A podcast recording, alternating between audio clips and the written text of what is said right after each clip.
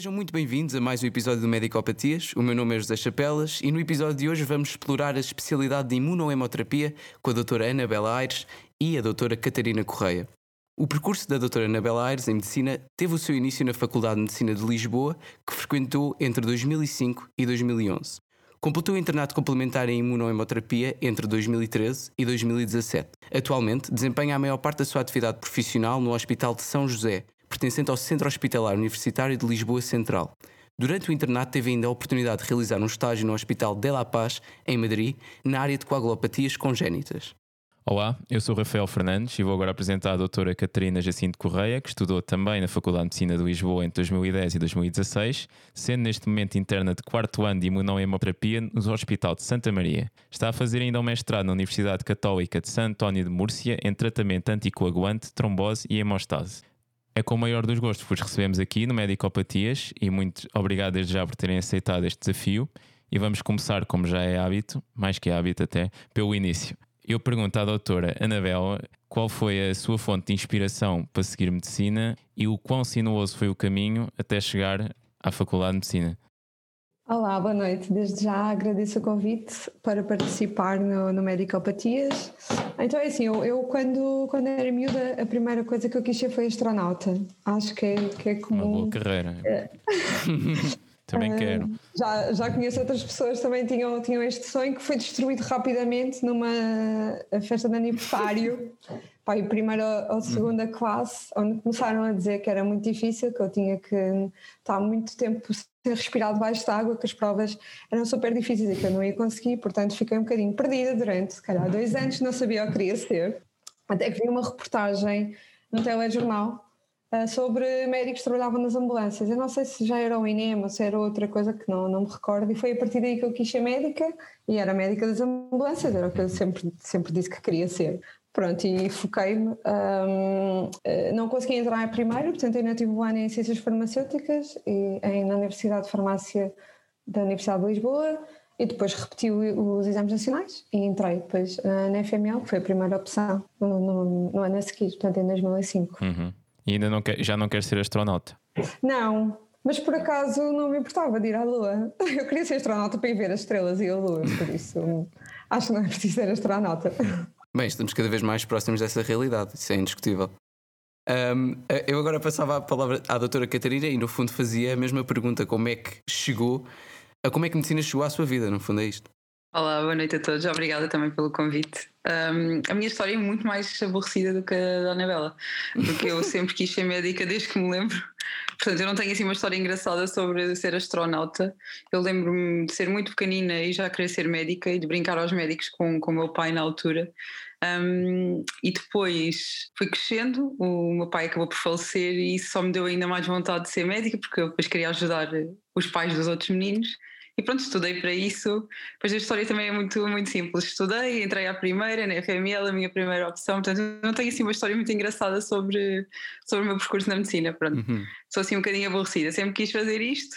Um, e pronto, e cá estou. Não, não, discordo plenamente. Isto é uma história de determinação e de superação. E desde já, uh, muito obrigado por terem aceito o nosso convite e por estarem aqui hoje a partilhar as vossas experiências em medicina, senão isto não seria possível. Um, e agora, relativamente à especialidade de imunohemoterapia, um, a doutora Anabela, o que é que a fez apaixonar-se por imunohemoterapia? Aqui é para dizer a verdade, não é? Pronto, eu no ano comum nem sabia que esta especialidade existia. É mesmo assim, durante o curso não tive contato não havia nenhum com a especialidade. Exatamente. Eu, eu acho que agora o curso de medicina já está um bocadinho diferente, mas em 2000, 2005 a 2011 não, não tivemos grande contacto com, com a medicina transfusional. E foi durante o ano comum a conversar com, com, com internos do ano comum, o que é que vamos escolher, o que é que não vamos, aquelas quando uhum. se começa a aproximar a escolha, que decidiram ir visitar o Serviço de Imunoterapia do Hospital Santa Maria para conhecer a especialidade, porque era uma especialidade que era escolhida quando queríamos repetir o exame. Eu na altura ainda não sabia se queria repetir o exame ou não, então também fui, fui visitar o serviço e, e depois uh, decidi escolher para repetir o exame mas quando pronto, escolhi uh, a vaga do, do, Hospital São José, uhum. mas decidi dar oportunidade à especialidade, no primeiro ano foquei-me, tentei aprender, e disse assim: ao final do primeiro ano decido se repito ou não o exame. E não repeti. Uh, gostei imenso da minha orientadora, da equipa, fui super bem recebida. Um, a especialidade tem uma vertente clínica laboratorial, mas logo desde o início me puxaram para a vertente clínica e acho que isso ajudou muito. Uh, e hoje em dia acho que fiz uma boa escolha. Muito bem. Então ficou a gostar da cascata de coagulação, que não é sim. algo muito fácil no início. Pois não. Mas, mas sim, mas fiquei entre, entre outras coisas, não é? Que é uma especialidade bastante. Sim, sim, que já vamos falar. e a doutora Catarina, como é que foi? Olhem, um, apesar de eu ter estado na Faculdade de Medicina um bocadinho mais tarde do que a Anabela, uh, o contacto também durante os seis anos de faculdade foi nulo, também não, não havia estes podcasts, infelizmente, não é? Um, acabei por saber que a especialidade existia na altura, uh, naquela iniciativa que a Ordem dos Médicos faz, no final que apresenta as especialidades todas, e eu como sempre fui uma pessoa um bocadinho uh, diferente, eu gostava de tudo e não gostava assim de nada em particular. Portanto, eu fiz o exame, eu sempre achei que, que iria acabar em medicina interna, porque é uma coisa que eu gosto muito. Mas fiz o exame. Um, no ano comum acabei por fazer vários estágios opcionais em, em radiologia, em monoterapia, em anestesiologia, que eram tudo várias que não, de coisas que nós não tínhamos tido assim tanto contacto. Uhum. Gostei, fiz este estágio no ano comum uh, no serviço do Curri Cabral, uh, de imunoterapia achei muito interessante uma especialidade que eu não conhecia e, e, fiquei, fiquei curiosa porque eu gosto muito de, da parte da hematologia que não seja oncológica. E era uma coisa que eu não tinha muita noção que, que isso era uma coisa que nós fazíamos, nós em imunohemoterapia uhum. e não propriamente em hematologia. Um, e ao contrário da maior parte das pessoas, eu sempre gostei da cascata da coagulação. Acho que é assim a coisa desse género que eu gostava mais. Qual é o seu fator preferido já agora? o meu fator preferido. Isto é, uma, é algo que vocês perguntam uns aos outros ou não? Eu, eu acho que não, eu acho que não, mas eu, eu diria que era o 4 4, que é aquele que ninguém, sabe, que ninguém sabe que existe, não é? Que é o fator 4, que é o cálcio. ah, aquele, não é? exato, é, exato. fator. sim, sim. Não, mas, um, mas foi, assim um. Uma coisa um bocadinho diferente. Cheguei ao dia da escolha, ainda tinha vagas de medicina interna e de uma terapia. Fui escolher com o meu namorado e ele disse-me: Por favor, não escolhas medicina interna tu não vais ter vida, não vais ter vida, não vais conseguir ter tempo nenhum livre. Um, e acabei por escrever uma terapia. Pronto, assim um bocadinho. Exato, um bocadinho influenciada. Pronto, havia. Ainda tinha várias coisas que gostava, escolhi uma terapia a pensar, bem, vou tentar, também se não gostar, depois tenho sempre outras oportunidades para mudar de, de especialidade. Um, e a verdade é que gostei muito e cá estou ainda, ainda não desisti, não é? já estou no quarto ano e eu também não acho que vá desistir. Portanto, tenho gostado, tenho gostado. Eu, um, pronto, é, é, eu pegava um bocadinho naquilo que a doutora Anabel disse há pouco de imunohemoterapia uh, ser uma especialidade mista, que lá está, que tem uma vertente mais clínica e outra mais técnica, técnico-laboratorial. Que implicações é que isto tem depois no vosso dia a dia? Como é que é esse percurso? E lá está, disse há pouco, optou mais por uma vertente clínica. Pode-se conjugar as duas simultaneamente? Como é que é eh, um dia normal em imunoterapia? É assim, durante o internato tem estágios, não é? Portanto, temos que passar por todas as áreas. Uhum. Uh, depois, quando és especialista, acabas por, te, por trabalhar num setor ou dois setores. E, e a, a, especialidade, na verdade, é, é um bocadinho heterogénea e depende um bocadinho do hospital uh, onde se estiver, uh, as vertentes que existem ou os setores que existem. Eu trabalho na, na consulta e no Hospital Dia de Imunoterapia e nas coagulopatias congénitas. Portanto, a minha atividade no dia a dia é clínica quando estou de, de urgência, porque a nossa especialidade tem urgência uh, uhum. 24 horas, né, com presença física. Aí sim damos apoio ao banco de sangue, que é a parte mais, mais laboratorial. À parte uhum. de, das preparações das transfusões. A nossa parte laboratorial não é tanto análise, mas é mais a medicina transfusional. Ok, pois e Uh, no fundo, eu também queria fazer uma, uma pergunta: é como é que a hemoterapia se relaciona, e se cá agora passa a palavra à doutora Catarina, uhum. se relaciona, por exemplo, com hematologia e mesmo com imunologia, porque isto, para quem não conhece a especialidade, e como disseram ainda há pouco, conheceram-na já tardiamente, um, ehm, causa alguma confusão. Claro, está tudo ali muito no limbo, não é? O nome Exatamente. é assim uma coisa muito pouco autoexplicativa. Uh, na verdade, eu acho que a maior o maior contexto que nós temos na especialidade é, acaba por ser a medicina transfusional, tanto que em outros países é assim que se chama. Uh, também há quem chame medicina da transfusão e da transplantação, porque nós também estamos envolvidos depois com a parte do HLA e dos métodos que se fazem, por exemplo, a transplante de medula. Um, mas depois acaba por ter muito de, de, hematologia, tanto que, por exemplo, aqui ao lado, na nossa vizinha Espanha, uh, a hemoterapia é uma faz parte da especialidade da hematologia e hemoterapia e depois só quando terminam a especialidade é que eles se subdividem, digamos assim, em ah, hemato-oncologia okay. e depois em hemoterapia. Um, essencialmente, nós temos muitas áreas de atuação, como, como a Anabela já disse. Um, uma delas é a medicina transfusional, não só com a parte laboratorial uh, em termos dos testes pré-transfusionais e depois das reações transfusionais, mas depois também do banco de sangue e, e tudo o que tem a ver com os componentes sanguíneos, hemoderivados, a colheita, os dadores, pronto, isso é a parte assim maior em termos de expressividade uh, na maior parte dos centros, depois isto varia muito centro para centro. Depois temos toda a parte da trombose e hemostase, que particularmente é, é, a área que eu gosto mais e também acho que é que a Anabela gosta mais, ela mais na parte das coagulopatias congénitas eu mais na parte da trombose, eu gosto muito de trombose, não só trombofilias, mas depois a parte toda da trombose uh, adquirida e tratamento antitrombótico isto é depois a parte da coagulação, digamos assim, que a maior parte das pessoas não sabe, mas que acaba por ser feita por nós e era uma das coisas uhum. que, que eu descobri no tal estágio que achava que era a uhum. hematologia, depois, depois não era. E depois, depende muito de centro para centro, mas por exemplo, uh, no, nosso, no meu centro, no Centro Hospitalar Lisboa Norte, nós temos uma parte clínica muito grande e, e, em cada vez mais centros também isso já, já é expressivo. Depois tudo que seja patologias, patologias benignas, anemias, tratamento de anemias, de anemias carenciais, sobretudo anemias hemolíticas, depois as hemoglobinopatias, as drepanocitoses, as talassémias uhum. e também a patologia, as patologias de metabolismo do ferro, sobretudo as sobrecargas de ferro, eh, as hemocromatoses, depois as poliglobulias acabam por todas por passar por nós, tem um tratamento que acaba por ser feito eh, que é no âmbito da imunoterapia. Pronto, depois temos coisas mais, mais específicas e, e, complexas, como a parte então dos estudos do HLA na transplantação e como a parte da AFERS, não só em colheita, mas também a AFERS terapêutica, como as plasmafreses ou colheita de células estaminais para transplante de medula. Portanto, é uma área mesmo muito, muito variada, uma especialidade com imensos nichos e imensa coisa diferente e as pessoas depois acabam por se subdividir ou uhum. quando acabam a especialidade, trabalhar só num ou, ou, dois destes âmbitos, até porque uhum. são, dentro de cada um deles, é, são mundos uh, por aí fora. A parte da imunologia é muito mais, uh, está muito mais relacionada então com, com os estudos que se fazem pré-transplantação, também não só transplante de medula, mas também transplante de órgão sólido, e acaba por ser por aí que nós temos a parte da imunohemoterapia e também os estudos serológicos que se fazem pré-transfusionais, da parte da medicina transfusional. Portanto, é assim um, um cruzamento de muitas áreas e, e, que eu acho que está em expansão. Pronto. Uhum. Obrigado desde já por esse belo resumo. Uma história. Uma grande história. Uma grande história. Só, só, acrescentar que na maior parte dos países a nossa especialidade não existe, não é? está junto com a hematologia, acaba Exatamente. Sei como a Catarina disse, acabam por se diferenciar depois na medicina transfusional ou nas coagulopatias. Um, em Portugal está dividida, uh, existe e está dividida assim, mas lá fora somos reconhecidos como hematologistas. Ok. E concordam com essa divisão? Acham que faz sentido? É assim, o nome da especialidade é um bocadinho estranho, não é? É difícil. Primeiro que os meus pais conseguissem é procurar o nome da especialidade da filha ou os nossos doentes dizem, ah, eu, eu vou ao sangue, vou ao serviço de sangue. Exato. Vou ao doutor do sangue. Pronto. É, é, é um nome grande, difícil, é, é, difícil de decorar, não conseguem associar a nada. Uh, mas pronto, é assim, é o que é, foi a evolução da medicina.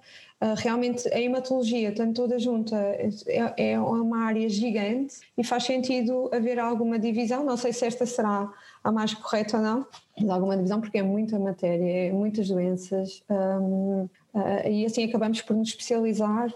Uh, por exemplo, em Espanha a hematologia são 4 anos. É, eu não consigo imaginar como é que é possível fazer estas duas uhum. especialidades juntas em 4 anos. As pessoas saem e têm muitas dúvidas. Uh, e em Portugal, uhum. pronto, tá, eu acho que está um bocadinho melhor nesse aspecto. Uhum. Ok. Mas agora queríamos perguntar como é que distinguem um dia a dia ou uma semana de um interno e de um especialista? E até posso continuar com a doutora Anabel. O que é que diria que difere a sua semana da doutora Catarina? Uh, bem, é assim, vamos falar em centros grandes. Eu, eu trabalhei em Santa Maria um ano e meio, os últimos 15 meses mais ou menos. Eh, mudei uhum. agora em maio, fiz o internato, depois mudei, pronto se calhar vou-me basear nesse, nesse centro que o nosso dia é mais parecido. Pronto, o, o, especialista tem uma área de trabalho, não é? Pronto, um setor e no dia a dia é, é, é aí que está, que desenvolve a atividade, seja ela colheita de células, no Santa Maria existe esse setor, seja a consulta de, de imunoterapia com o hospital dia, seja as coagulopatias congénitas, ou seja mais focado na área laboratorial, como os responsáveis dos laboratórios. Uh, depois temos a urgência, em que acabamos os especialistas por fazer mais horas de urgência do, do que os internos. Uh, os internos, como têm que passar por estágios, quando, quando uhum. passam na nossa, no nosso setor, acabamos por fazer a mesma, a mesma atividade. Uhum. E a urgência é, é desgastante? Ou como é que descreveria? Assim, a urgência depende muito dos dias. Uh, nós ficamos com o telefone, não é? No nosso, no, nosso apoio à urgência é mais consultadoria. Nós não estamos no balcão, uh, não estamos na urgência central, estamos no nosso serviço uhum. e damos apoio a todo o hospital, um, incluindo ao, ao, serviço de urgência quando é necessário. E depende muito do, do, que, do que acontece. Okay. Dos politraumas que entram, das hemorragias pós-parto. Nós damos muito apoio na, na hemorragia, como uhum. é que uhum. estão a decorrer os blocos e, e, depois há, só, há, há, o internamento que também damos apoio quando há algumas dúvidas, nomeadamente da trombose, a coagulação. Uhum. Discutem sempre com o médico de urgência. Então acaba por ser uma urgência que, lá está, depende obviamente do, do, dos outros e tem picos de stress, diríamos assim, ou seja, há alturas em que temos de estar muito focados ou, sim, sim. ou acaba por ser eh, sempre, sempre mais ou menos controlável? Sempre que há uma hemorragia maciça uh, é um stress uhum. no, no, no, banco de sangue, é pedir muitos componentes, nós agora temos testes point of care, portanto, temos que estar sempre um, a tentar controlar e ajudar ao máximo os colegas porque Uh, quando tens uma hemorragia maciça, tens que atuar o mais depressa possível, os componentes têm que chegar ao doente o mais depressa possível. Uhum. Uh, tem ali uma golden hour que, se, se ultrapassarmos, o doente pode entrar com a apatia, depois é mais difícil reverter. Portanto, às vezes há ali um stress, sim. Uh, tirando essas alturas, temos tempo para discutir e para pensar com mais calma, mas no, nesses momentos, quando nos ligam entre um politrauma desconhecido, estamos de sangue já, é tudo para ser rápido, rápido, rápido. Todos os minutos uhum. contam. Uhum. Doutora Catarina, como é que é a sua semana? Acredito que também vá mudando consoante o estágio onde está, não é?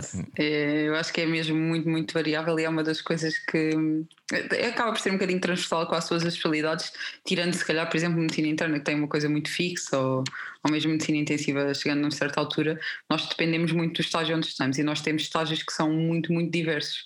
Portanto, temos uhum. estágios de laboratório que têm uma atividade durante o dia no laboratório um horário normal, imaginemos das 8 às 4 e meia, 5, como temos o estágio, o estágio na, na, medicina intensiva, em que o meu horário é igual aos da medicina intensiva e faço 24, depois 12, depois pronto. Ou seja, depende muito do estágio onde eu estou. Um, para além disso, eh, isto depois depende também do hospital para o hospital, mas nós no, no, Santa Maria temos uma tarde de consulta do hospital de dia fixa enquanto internos, depende da nossa especialidade, fazendo consultas da nossa especialidade, independentemente do estágio onde estejamos. Uhum. Ou seja, tirando o horário do estágio onde eu estou, eu tenho uma tarde de consulta no meu serviço, hospital de dia, e depois tenho dias de urgência, como, como a Anabela estava a dizer. Um, a urgência no nosso serviço, nós enquanto internos fazemos só durante 12 horas, portanto é uma urgência que tem menos horas do que a do especialista, que habitualmente é de 24, um, e nessa urgência eu posso ou não estar também de apoio uh, aos dadores de sangue, ou à consulta de coagulação, ou mesmo às vezes ao hospital de dia. Um, e depois, eh, em alguns estágios, para além da urgência que eu tenho no meu serviço, tenho também a urgência externa, a urgência que vocês conhecem dos balcões, a urgência de medicina interna, uh, lá embaixo, ou urgência de medicina intensiva, uh, se estiver no estágio de medicina intensiva, também tenho a urgência de, da medicina intensiva, acaba por ser uma urgência interna de medicina intensiva. Portanto, é um bocadinho variável. O que não varia nunca, lá está, é o dia de urgência do meu serviço e é o dia da minha consulta, um, de consulta do hospital de dia, pronto, que nós fazemos logo a partir do, da segunda metade do primeiro ano, depois de termos passado por esse estágio, acabamos por ficar com a nossa própria consulta e depois com o seguimento dos nossos doentes. Um, isso é o que está sempre fixo. O resto depende muito, se lá está, se estou numa área laboratorial, se estou numa área mais clínica, acaba por ser eh, muito variado. Uh, quando estamos nos estágios específicos da imunoterapia no nosso serviço, ou em serviços de imunoterapia. Acabamos, como a Anabela estava a dizer, por ter horários e, e atividade semelhante àquela que o especialista, que o especialista tem, um, com a diferença de que o nosso horário não vai ser esse, não é?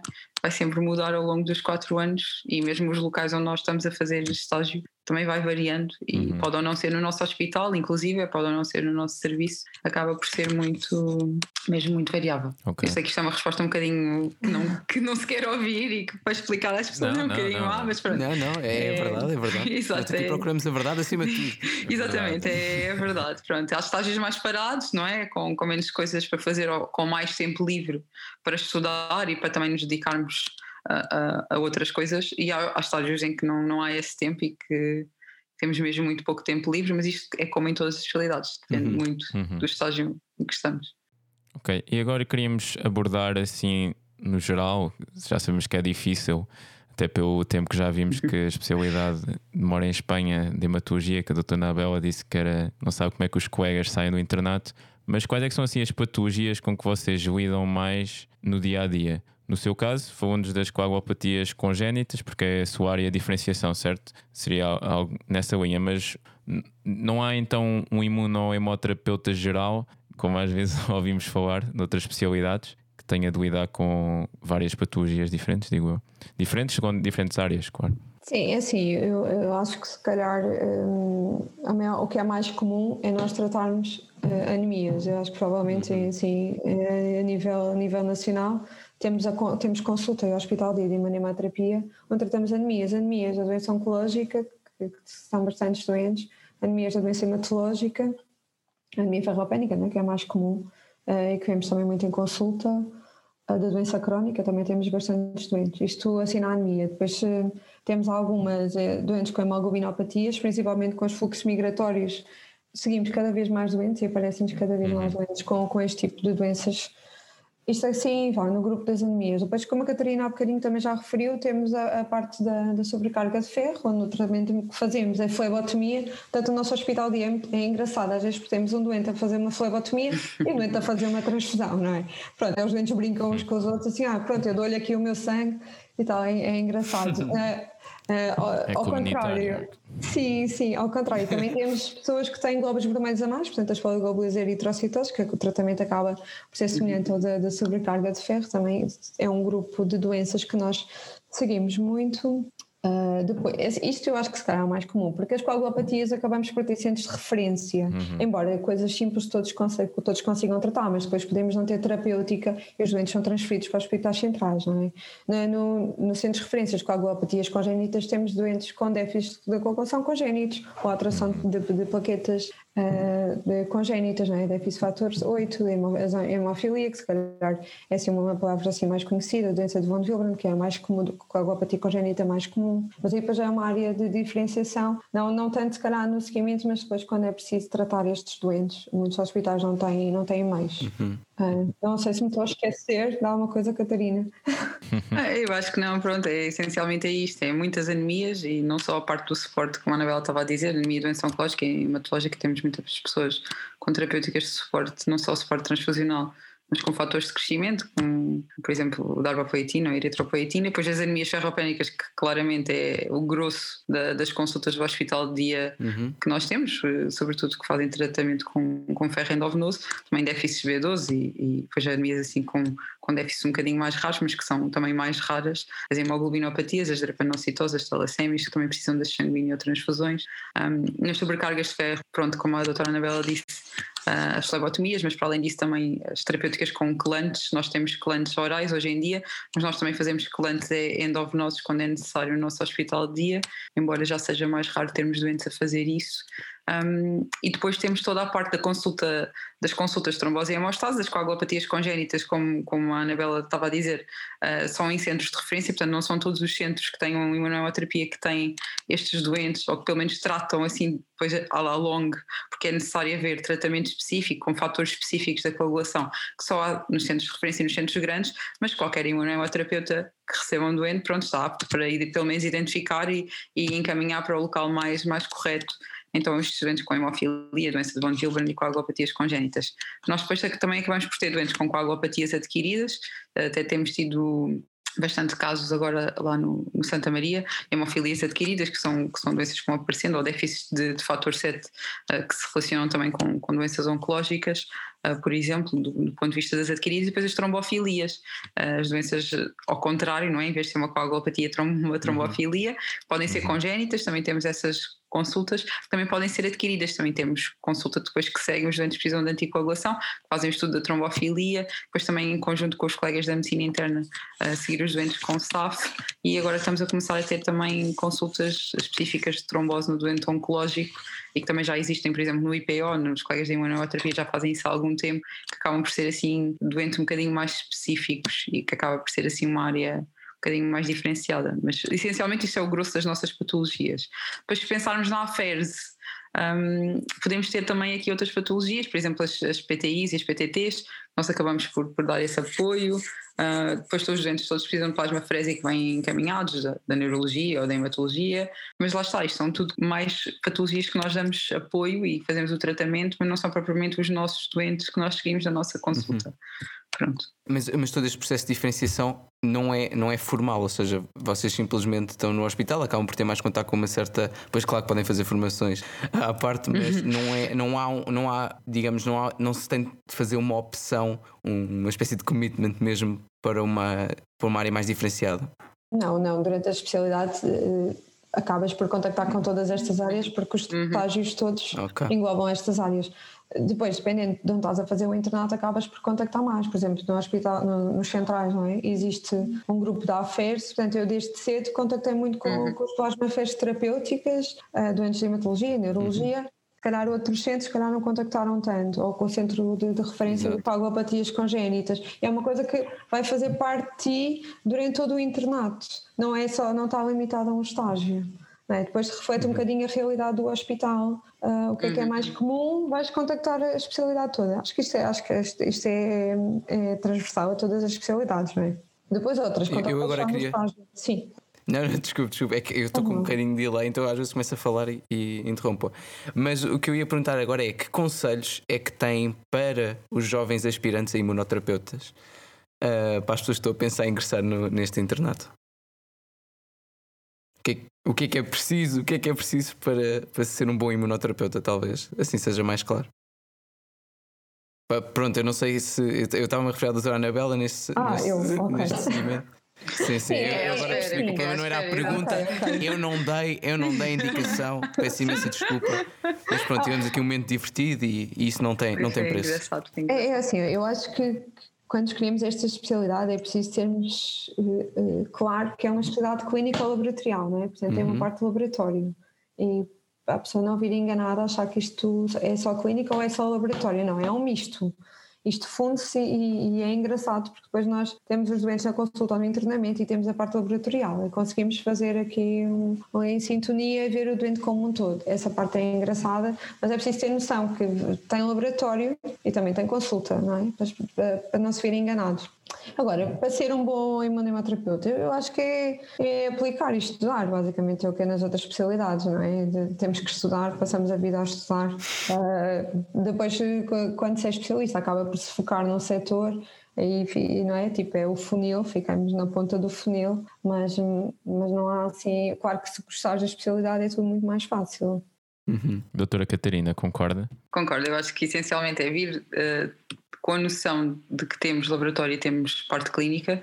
Eu já vi muitas pessoas achar que isto era só laboratório, que acho que isso é o mais comum uh, do que eu conheço quando falo com os meus colegas e até durante os estágios que eu tenho, uhum. ou que tive na medicina interna, na medicina intensiva, as pessoas todas muito surpreendidas, ah, mas tu sabes ver doentes? Pois, porque a minha especialidade também tem uma parte clínica, que é uma coisa que as pessoas às vezes não sabem. Mas também já nos aconteceu, também isto é uma história engraçada, uhum. uh, durante o internato eu uh, recebemos uma colega que achava que nós não tínhamos clínica e que estava contente com isso e depois ter ficado desiludida. Portanto, há os dois lados. Há as pessoas que queriam clínica e acham que nós só temos laboratório e depois quando veem que temos clínica ficam contentes e também há ao contrário. Portanto, eu acho que isso é o, é o essencial, como a Anabela disse, perceber logo desde cedo que há uma componente laboratorial que é uma componente laboratorial diferente, não é propriamente como a componente laboratorial da patologia clínica ou da anatomia patológica, é muito mais focada nos estudos, nos estudos de imunohematologia, da parte transfusional, mas depois também de coisas que têm muita correlação clínica que acabam por ser engraçadas. Nós vemos, lá está, vemos os doentes com anemia hemolítica, podemos vê-los na consulta e depois podemos ver a parte toda do estudo laboratorial da anemia hemolítica, que é uma coisa muito engraçada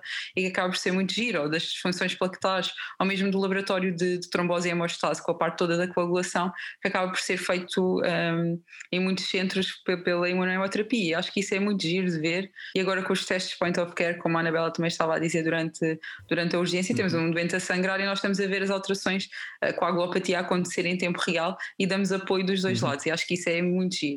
Uh, depois é estudar, sem dúvida, porque é uma área que, primeiro, temos muito pouco contacto na faculdade, como todos sabem. Segundo, a parte que temos contacto, lá está. Eu, eu discordo, eu discordo. pronto, pronto.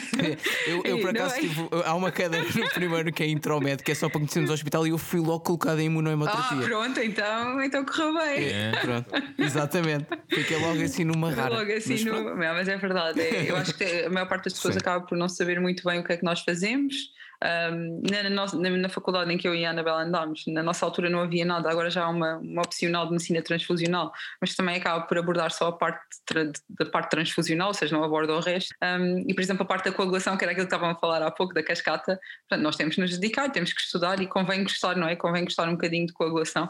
Eu diria muito até convém gostar de estudar e gostar de nos empenharmos. Mas depois acaba por vir com, com o tempo, é termos uma mente aberta, uh, estarmos abertos a novas experiências, porque acho que o laboratório também traz um bocadinho isso, e acaba por ser bom uma pessoa que se queira dedicar ou fazer um doutoramento ou fazer investigação uh, também uh, translacional ou mesmo ligar a parte clínica e a parte da investigação, sabendo, tendo umas bases de laboratório, acaba por também ser útil. Portanto, acho que a especialidade não fecha portas, acho que na verdade abre portas e também é por isso que muita gente, mesmo não sabendo bem o que é que é, acaba por ficar uhum. e acho que cada vez mais as pessoas que têm entrado têm já escolhido com um bocadinho mais de conhecimento, as pessoas agora já vêm falar connosco, já vêm conhecer o sítio, já querem perceber o que é que fazemos e portanto nos últimos uhum. dois, três anos os internos que entraram depois de mim já foram quase todas pessoas que sabiam o que é que era, que gostavam também de ter as duas vertentes ou que gostavam da parte da coagulação ou da parte das anemias e não gostavam da outra parte da hematologia, uhum. portanto já não é propriamente aquela especialidade como a Anabela descrevia no início, eu vou escolher esta especialidade porque se calhar quer reter o exame. E acho que isso tem estado a mudar e também é uma coisa que eu acho positiva, mesmo para a própria especialidade crescer para nós todos conseguirmos trabalhar um bocadinho melhor em conjunto. Agora eu vou escolher a é especialidade porque ouvi o nós. Esperemos nós. exato, exato, eu acho que é, seria uma boa, já uma boa ação, não é?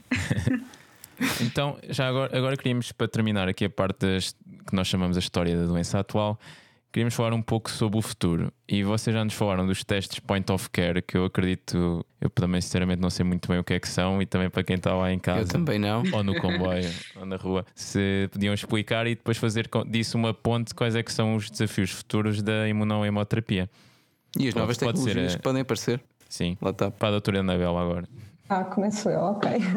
Então é assim, os testes point of care, assim, os que nós utilizamos mais, são relacionados com a hemorragia maciça um, e são testes que têm intenção terapêutica, então ajudam-nos a perceber o que é que está acontecendo no doente naquele momento e a maneira como podemos atuar e ajudar a, resolver aquele problema. Normalmente a hemorragia maciça é problemas da, alteração da coagulação e, e ajuda-nos logo a perceber o que é que o doente precisa naquele momento. Okay. Uh, é, Sim, mais ou menos é isto e nós o, o que utilizamos mais é, é, é neste, contexto. Em relação ao futuro da especialidade, hum, é assim, eu, eu, vejo a especialidade cada vez mais clínica, embora a base da especialidade seja, seja medicina transfusional e, e imunohematologia, mas cada vez mais clínica, nós notamos que os colegas cada vez nos, nos procuram mais com dúvidas de coagulação, de trombose em hemostase, portanto, provavelmente há de ser por aí. Uh, a FERS também tem desenvolvido muito, nomeadamente o plasma rico em plaquetas e que está a ser utilizado, está a ser utilizado em, em, divers, em diversas um, áreas, nomeadamente na maxilofacial, na ortopedia,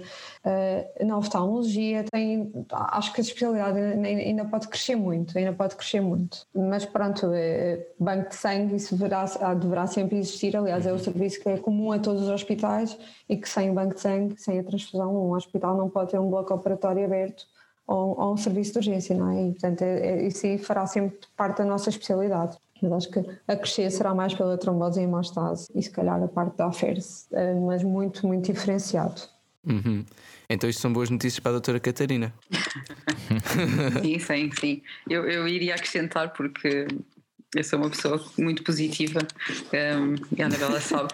Eu acho que até há, há, outras áreas nas quais nos temos vindo a expandir e vamos expandir. Uma delas, a Anabela trabalha, trabalha nessa área, que é das coagulopatias congénitas. Não é as coagulopatias em si que vão, que vão expandir muito, não é? Porque são doenças essencialmente ainda raras, mas as terapêuticas, uhum. cada vez mais das coagulopatias uhum. congénitas, acho que são coisas que vão, vão mudar. A terapia génica está aí, uh, as terapêuticas não substitutivas com por exemplo, que já existe com o emicizumab, portanto acaba por não ser um fator de substituição. Isto são tudo coisas que têm vindo a ser desenvolvidas e que eu acho que nos últimos 20 anos, se olharmos para o paradigma das coagulopatias congénitas, houve uma evolução desmesurada em termos terapêuticos e acho que, que vai continuar a haver. Depois a, a, terapia, as terapias celulares, não é só a parte da AFERS, como a Anabela estava a dizer, e bem, com, com correlação com quase todas as outras especialidades e portanto acabamos também por vir beber um bocadinho aqui com o plasma rico em plaquetas, com, com, os, com as fibrinas, escolas de fibrina e tudo mais, mas também eh, as próprias terapias celulares que nós utilizamos com células estaminais também podem vir muito beber aqui.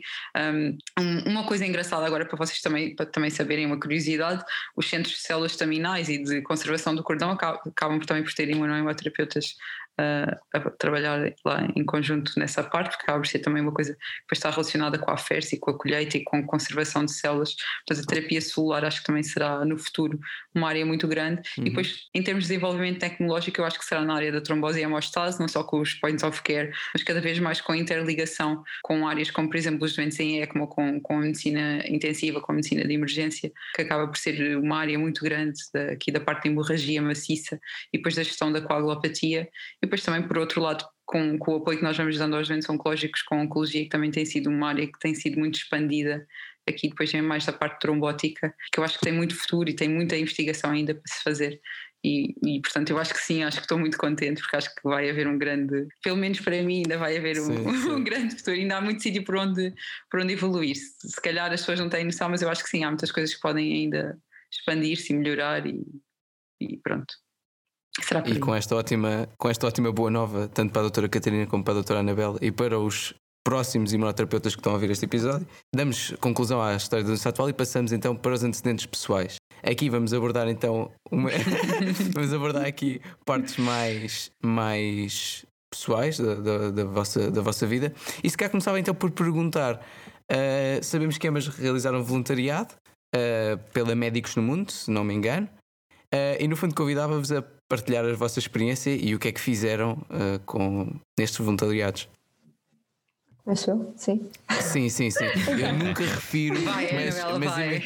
Eu, eu, assumo, eu, eu, vou explicar, eu vou explicar. Eu assumo sempre que uh, a última que falou depois seria a Passa doutora, neste caso, como okay, a última. Okay. Exatamente. É, então é assim, é um ping-pong constante. O, o, voluntariado começou na minha vida um bocadinho cedo. Eu lembro-me que estava no décimo ano e fui me inscrever na Cruz Vermelha para fazer voluntariado.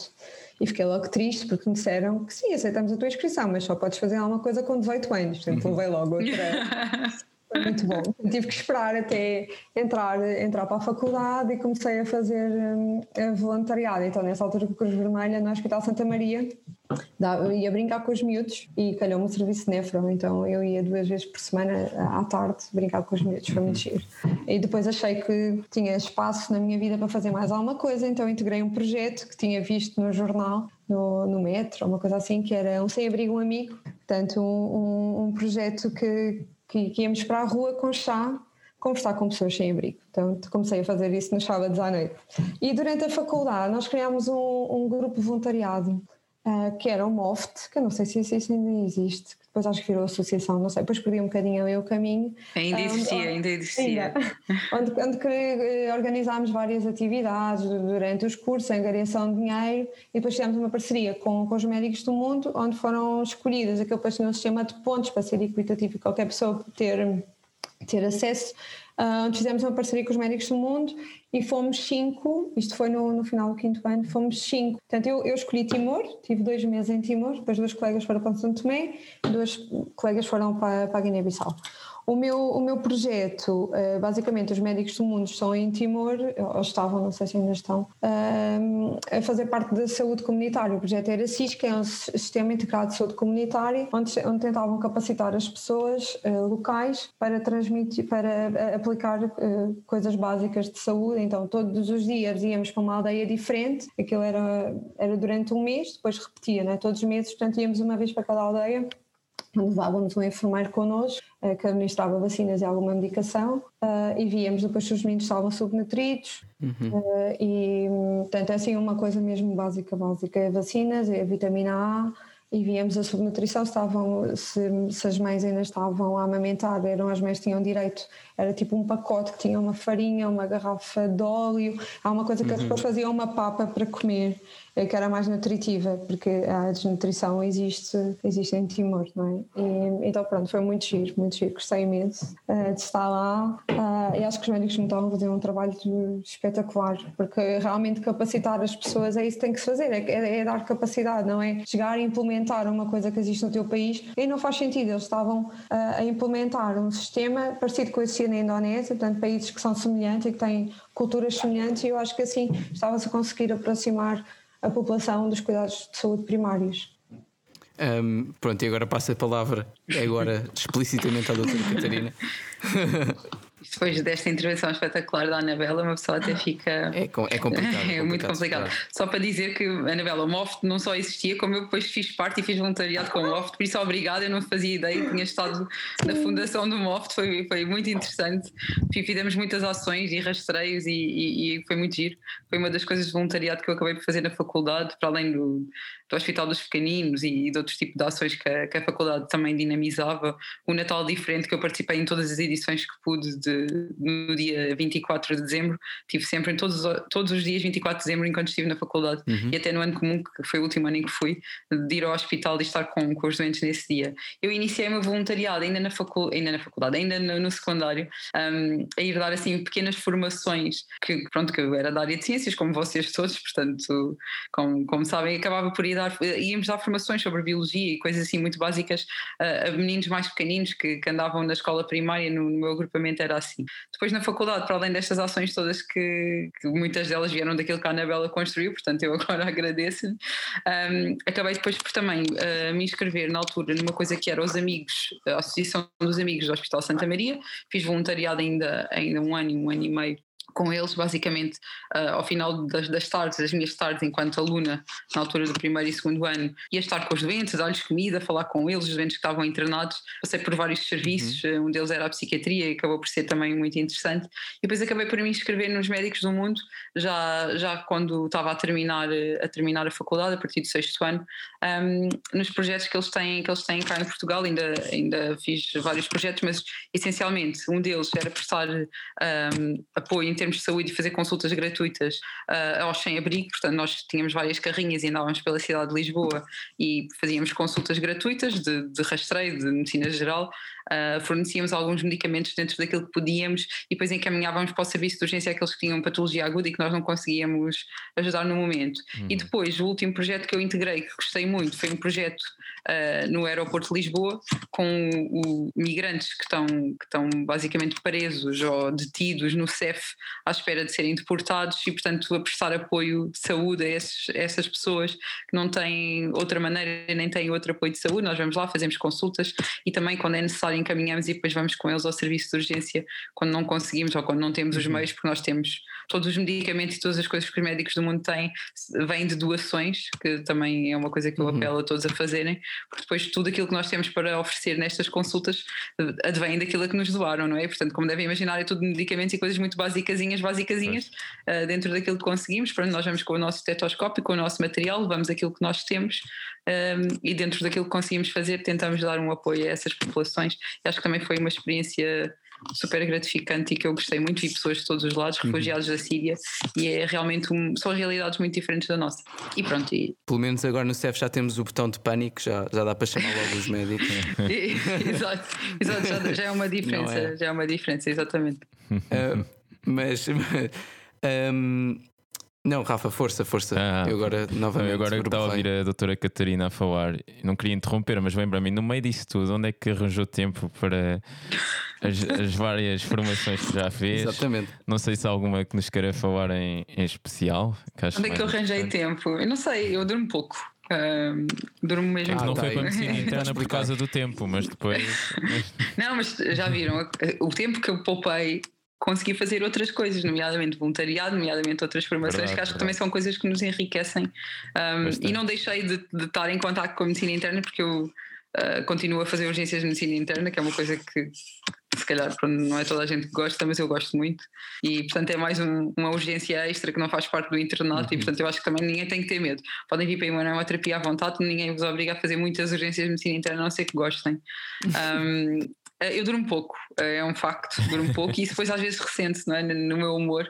Um, mas pronto, durmo pouco e depois é uma questão de organização de tempo. Nós temos que. prioridades. Há pessoas que, vão, que viajam se calhar muito mais do que eu, que é uma coisa que eu também gosto, mas que não tenho feito tanto a doutora Anabela, a, a doutora Anabela, exatamente. a doutora Anabela, a Anabela é, um, é, eu acho que é assim, uma pessoa que, com a qual eu. Eu, eu um dia gostava de ser como ela, porque ela é, é uma das minhas é uma médica do mundo. Exato, uma, uma médica, exatamente, que viaja imenso e que eu acho que é fantástica. Eu um dia gostava de ser assim. Mas pronto, eu tenho tido outras prioridades, nomeadamente fazer formações. Uh, Pronto, são, são, coisas da vida. Uma, eu, assim, eu gosto muito de, de, liderança e de inovação em saúde.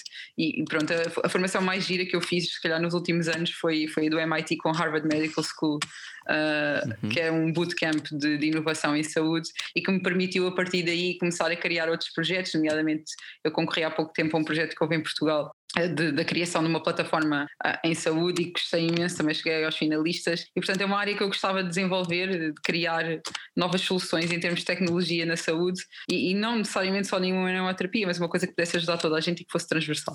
Pronto, e portanto a minha prioridade foi se calhar fazer estas formações todas, porque ninguém consegue, ninguém nasce ensinado e ninguém consegue começar a, a fazer coisas e a inovar claro. pronto, sem, sem, sem estudar, até porque eu não estudei nada de, de informática nem de engenharia, não é na faculdade, portanto se não formos por aí não conseguimos. Mas eu um dia gostava imenso de conseguir ter tempo para viajar, portanto é agora a minha próxima prioridade vai ser viajar e dormir, se calhar dormir mais um bocadinho. Não, mas, eh, mas acho que sim, acho que vale a pena. Se gostarem, façam, façam as coisas que gostam. Acho que isso acima de tudo é a mensagem que deve ser passada.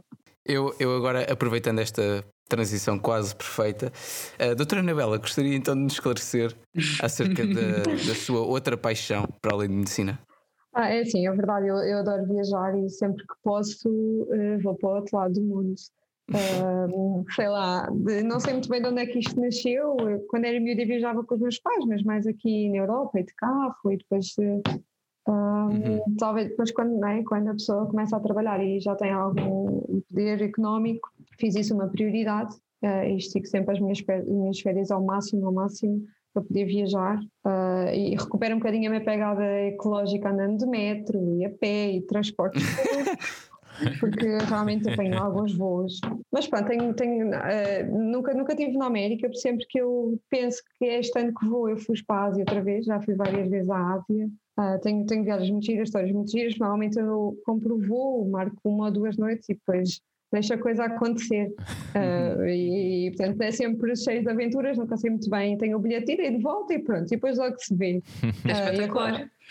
Sim, por exemplo, eu fiz, eu fiz o Transiberiano e toda a gente faz transferência de Moscou para Pequim. Não, claro, eu fiz como amiga de Pequim para Moscou, claro, ao contrário. E fomos, fomos uh, te arranjámos o visto da China e da Rússia em Portugal, mas Mongólia não existe.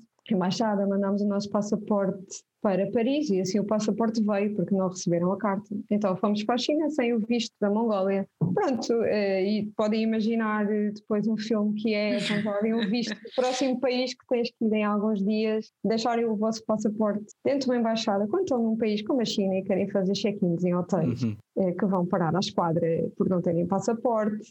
Pensámos, eu hoje vamos dormir na rua. Mas depois, é assim, tudo se resolve, as coisas correm bem. E, sei lá, tenho, são muitas aventuras, adoro viajar sempre que posso e gosto imenso de contactar com, com os locais, não fazer, tanto nada de ir com tours já muito, muito fechados e, e se não vir aquilo aborrecer. Não, deixo as coisas fluir Uh, gosto de conhecer a cultura e abrir os meus olhos, porque abrir horizontes, ver, mostrarem muitos pontos de vista, experimentar comidas, experimentar cheiros, sabores, não é? Acho, acho que, é, que é isso que, que, as, que as viagens uh, me dão assim mais prazer e, e, é uma prioridade na minha vida, sim, sem dúvida. Qual é que foi a sua preferida? Índia. Eu tive um mês na Índia sozinha. Acho, acho que acho que quer dizer, foi lindo. Mergulhou no é? rio. Uh, não, não, eu, eu, eu, tive em Mumbai o tempo quase todo, porque tive, consegui ter um mês de férias, então estive num hospital a fazer um estágio voluntário durante as férias e, e só fui a Mumbai, não tive quase tempo, depois fui, fui uns dias a Goa achar que ia encontrar portugueses. Não. ninguém fala português, ninguém fala português em Goa. Mas pronto, acho, acho que essa viagem se calhar foi assim a que mais me marcou onde eu que foi, quer dizer, desafiei todos os meus limites, uh, mas voltaria a fazer e tenho imensas saudades ainda, assim que puder vou voltar. Foi muito bom, muito mas bem. o hospital é assustador. Não há paredes, não há portas, é, é, muito duro, é outra realidade mesmo. É, pessoas nunca mais acabam. Assim, como é que esta gente consegue tratar quem quer que seja? Não, uhum. é, é mesmo desesperante. Sim. Pois é, é aliás, e a doutora agora Catarina, com o qual é a sua viagem de sonho? Alguém estava a falar ao mesmo tempo, vocês. Ah, Diz, diz. Não, não, não, não tem mal, não tem mal. Ele é que me paga, portanto ele tem este, ele tem este poder. Mas, mas eh, não, o que eu estava só a dizer é, um, e concluindo no fundo, e esse problema da sobrepopulação e da falta de meios, depois tem repercussões até a nível mundial. Se calhar deveria ser algo que devia ser repensado eh, e devíamos ter aí apoios. Mas pronto, era, eu ia desenvolver mais neste sentido, mas vou deixar então o Rafa continuar com a sua pergunta. Ah, Qual é que é, exato, a minha viagem, a minha viagem de sonho? Tenho, tenho Já várias recomendações gostava... à doutora Anabel. Eu, assim, eu primeiro um dia deste sei de me sentar com a Anabela e um dia vou com ela numa aventura, porque ela tem Bora, tudo. vamos. É super espontâneo e eu adoro, adoro. Aliás, eu acho que conheci a Anabela ainda antes dela ir trabalhar para o Santa Maria num, num congresso que nós fomos e ela foi as pessoas mais simpáticas que eu conheci, na altura era uma interna mais pequenina um, e ela é super espontânea e eu acho que ela é espetacular. Eu gostava de ser assim, eu não sou nada assim, atenção. Eu sou tipo aquelas pessoas que organiza tudo ao pormenor. Eh, e às vezes depois corre tudo mal e eu estou bem na mesma, atenção, eu depois não fico frustrada, não sou daquelas pessoas que depois, oh meu Deus, planeei isto assim, não correu bem esta viagem, não. Depois aproveito, mas sou daquelas pessoas com um bocadinho mais de ah, tenho que planear tudo antes de ir, pronto. E gostava de ter assim este espírito que a, que a Anabela tem. Mas viagens que eu gostava muito de fazer, eh, Islândia. um, é uma coisa que eu gostava mesmo muito, um sítio que eu gostava mesmo de ir, Austrália, Nova Zelândia e depois um clássico que é Nova York, acho que é aquele, aquele sítio mágico. Depois, se calhar, não é, que nós chegamos lá e depois, se calhar, ficamos super desiludidos, não faço ideia. Mas são assim viagens grandes que eu ainda não fiz e que gostava de fazer. E pronto, e um dia ir numa Mas a aventura com a desilusão também Anabela. faz parte. É verdade, é verdade, a desilusão É também. verdade. Também nós estamos Também sempre à procura da verdade neste podcast, estou a brincar. Um, eu acho que Podcast já, pela verdade, não é? É isso mesmo. é, verdade, é verdade, olha, atenção aqui. Não subscrevemos. eh, Médicos pela pois, pois. é, pois, pois.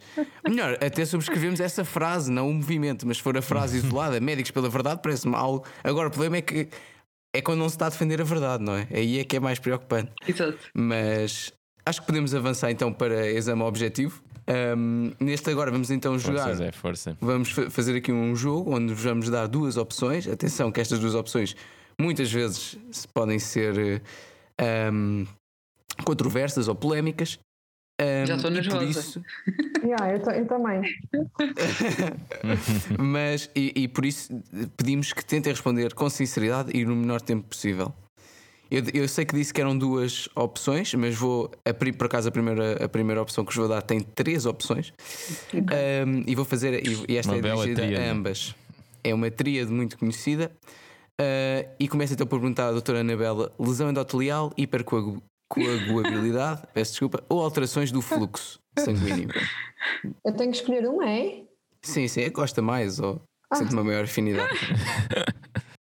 Eu vou dizer a alteração do fluxo. Muito bem, e, e- e lá está, e, e esta é, é, é para ambas, doutora Catarina. Hipercoagulabilidade, claro. Pois, aqui era mais fácil escolher.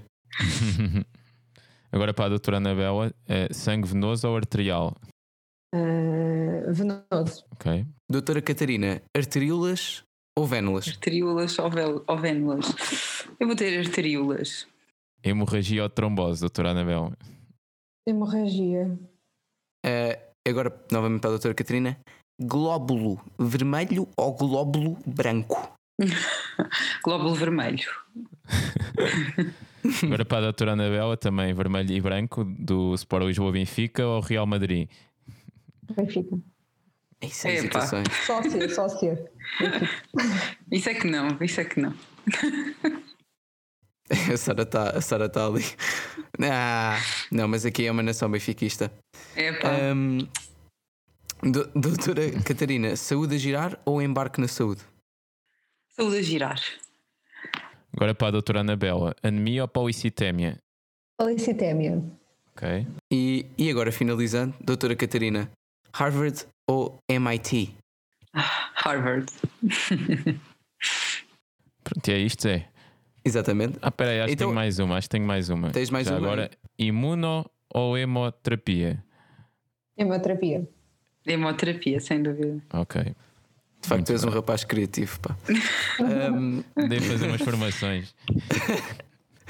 Uh, vamos a- eh, estamos a chegar ao, ao final e gostávamos então que um, e então pedir-vos agora entramos num, momento, num novo momento chamado Epicris e pedir então que resumissem a vossa especialidade em poucas palavras. Pode ser numa frase, pode ser apenas com, com uma expressão.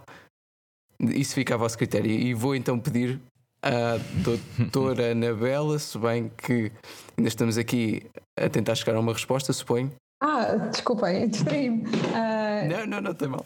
Uh, uh, então, resumir a especialidade assim, curto-curto, não é? Assim, é um uhum. clínica laboratorial com base na medicina transfusional. Doutora Catarina. Pode ser mais subjetivo. Pode ser mais, mais, mais subjetivo. Sim, pode então, viagens, dá para viajar. Não, não, eu acho que é o sangue como nunca ouviram. É, era assim. é isto. Muito bom. Vamos então, vamos então agora passar para, o nosso, para a nossa última rubrica, que é então a terapêutica, e aqui pedimos que uh, se pudessem partilhar connosco algumas recomendações culturais, nomeadamente um livro, uma música, um filme ou uma série.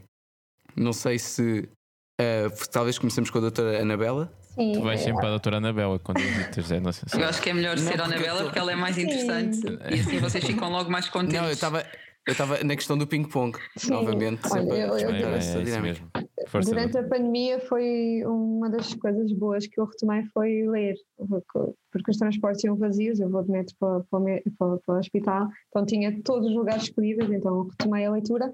O primeiro livro que eu, que eu li foi o Sputnik, Meu Amor, do uhum. Haruki Murakami, que tinha sido oferecido naquelas trocas de prendas de amigos de Natal. Uh, e gostei imenso, não conhecia nada deste, deste escritor e gostei imenso e fiquei com vontade, quando acabou, de ler o livro a seguir, porque achava que era a mesma história, depois li não tinha nada a ver, não é? Mas gostei imenso uhum. e recomendo, acho que sei muito bem okay. uh, e gostei. Mas não sei se a Catarina fala de outro livro ou falo tudo de seguida. Se quiserem, o livro, Vamos não sei. Ser, pode, podemos ir alternando, acho que sim, é um, aqui um bom, um bom mix. Um, eu vou recomendar um livro que é um livro que eu recomendo sempre que, que alguém me pergunta uh, que livro é que eu devo ler, porque é o meu livro favorito de sempre, ainda não foi superado. Um, numa altura em que eu lia mesmo muito, que não é esta altura de agora. Eh, eu, quando era mais nova, conseguia ler assim oito livros por semana e eu agora só leio coisas de, de medicina, que é um bocadinho triste. Um, mas é um livro chamado Jerusalém, do Gonçalo M. Tavares, que é um autor português, uhum. que é o meu autor favorito uh, português também. Não diria de sempre, mas um dos meus autores favoritos portugueses. Uh, e portanto, Jerusalém, leiam. É um livro diferente, um, assim um bocadinho estranho, mas é um livro que vale a pena. E portanto agora passa a Anabela. Exato. Exato. A bola. Vou, vou para esse, música. Catarina. A música, então, uma das músicas preferidas é Don't Stop Me Now dos Queen. E acho que nos dá assim um boost de energia, principalmente para quando o Covid acabar ou melhorar muito. Acho que estamos todos aqui, não, ninguém nos vai parar, não é? Estamos todos. Eh, e gosto imenso desta música. Pronto. E eu, eu, eu, prometo que isto não foi combinado, mas eu também vou recomendar uma música dos Queen, que são provavelmente das minhas bandas favoritas de sempre, que é uma música que eu canto quando posso, que é Bohemian Rhapsody, que é gigante e que acho que toda a gente devia cantar assim em voz alta uma vez na vida. Aconselho-vos imenso quando estiverem a estudar. Portanto, cantem assim Bohemian Rhapsody assim à balda. Quando vão sair com os vossos amigos é giro, fazer as, as diferentes vozes. Uhum. Acho que vale a pena. E agora volta e para a Anabela, né? E agora. Ou série. Olha, posso falar, quer dizer, eu comecei a ver uh, agora uma série, comecei ontem, portanto, não recordo nada, que é o Chernobyl, que toda a gente me falou uhum. muito bem. Que eu uh, fiz uma pausa na Netflix e mudei para a HBO. Uh, e então comecei com esta série e estou a gostar muito, mas ainda vou muito no início. Mas acho, acho que é uma série que no, nos abre os olhos né, sobre uma realidade que se calhar não conhecemos tão bem e que aconteceu. Um, então, é a série que eu recomendo, é a que eu estou a ver. Ah, e agora sou eu, não é? Exatamente, exatamente. é assim, é muito difícil, eu sou muito papa séries. Um, ainda, ainda este fim de semana vi uma série toda de seguida, um, havia as temporadas, também eram só duas, que foi o, o Lupin. Um, mas acho que vos vou recomendar um filme que é para ser diferente. E não é um filme, é uma trilogia, que é uma trilogia que toda a gente conhece, mas que é aquela trilogia que eu todos os anos vejo pelo menos três vezes, que é O Senhor dos Anéis, e portanto acho que vale a pena. Portanto, assim, três vezes ao ano. Só para não dizerem que eu sou estranha, fica aqui ainda mais uma coisa estranha. Não, acho que sim. Senhor dos Anéis, intemporal. Portanto, vejam. Vejam Senhor dos Anéis, Exato. Chernobyl. E hoje são Queen. E hoje são Queen. Acho que, acho que é assim é uma bela maneira de terminar o episódio com estas recomendações. E escolham imunohemoterapia se gostaram de ouvir até agora. E queria aproveitar para agradecer tanto à doutora Anabel Aires como à doutora Catarina Correia a vossa presença aqui. Espero que tenham gostado. E Zé. Uh, e faço das tuas minhas palavras, espero que tanto os nossos ouvidos como os nossos convidados tenham gostado tanto quanto nós de ficar a conhecer melhor a especialidade de imunohemoterapia e muito obrigado. Até à Obrigada próxima, mal. Obrigada. Obrigada, foi um prazer. Qualquer coisa, contactem-nos. Foi um prazer.